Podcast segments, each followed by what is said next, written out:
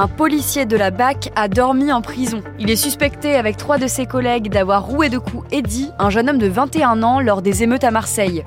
Les mouvements de soutien envers ces policiers ne cessent de se multiplier. Pourquoi? On pose la question à Alexis Pluyette, correspondant de BFM TV à Marseille.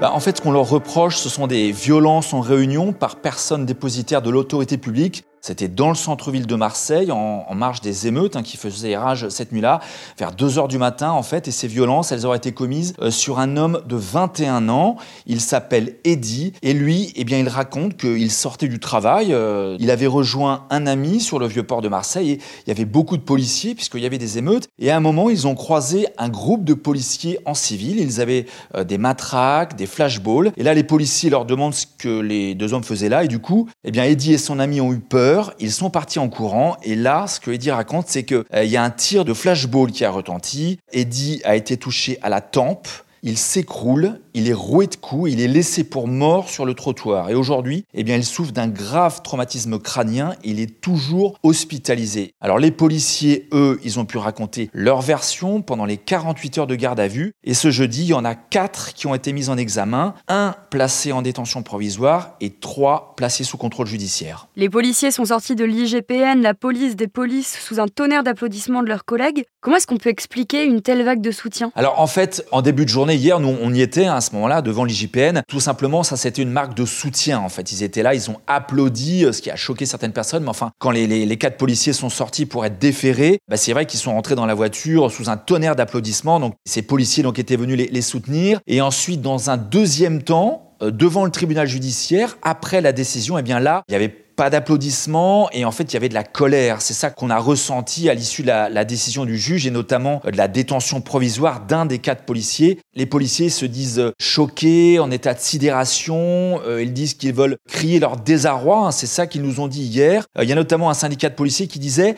un policier en prison pour nous ça n'est pas possible. Les critères de détention provisoire ils ne sont pas réunis donc on est en colère. Et d'ailleurs, il y a une vague d'arrêts hein, en ce moment au sein de la police, c'est-à-dire qu'il y a de nombreux policiers qui ont déposé depuis hier soir des arrêts maladie partout dans Marseille, évidemment, pour protester contre cette décision. Et ils demandent le soutien de la population. Alors, faut noter que l'avocat de la victime, l'avocat de Eddy, quant à lui, il a réagi et il s'est dit outré par un comportement qu'il a jugé irresponsable et imbécile. Fin de citation. Il me semble d'ailleurs que ce n'est pas la première enquête pour des faits de violence policière dans le cadre des émeutes. Oui, tout à fait. Il y a une autre enquête qui est en cours. Alors celle-ci, elle concerne des violences qui ont été commises la même nuit dans le même secteur, hein, à Marseille, euh, vers le cours Lieutot, et à peu près à la même heure. Sauf que cette fois, le jeune homme euh, est mort. Hein. C'est un jeune homme de 27 ans. Il s'est écroulé à côté de son scooter, en bas de chez sa mère, cours Lieutot. Et en fait, sa famille, que nous avions rencontrée, dit que c'est un tir de flashball de la police qui a provoqué la mort du jeune homme. Alors, il y a bien sûr une enquête donc, qui a été ouverte par la police judiciaire et l'IGPN, la police des polices. Et pour le moment,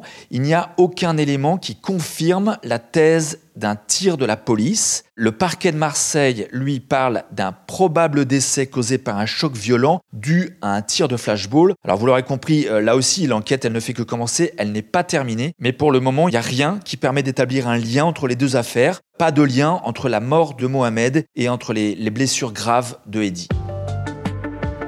Merci d'avoir écouté ce nouvel épisode de la Question Info. Tous les jours, une nouvelle question et de nouvelles réponses. Vous pouvez retrouver ce podcast sur toutes les plateformes d'écoute, sur le site et l'application BFM TV.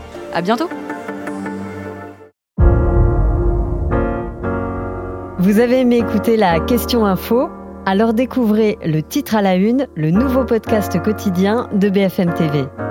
Les grands récits de l'actualité, des témoignages intimes, c'est tous les soirs sur vos plateformes préférées. À bientôt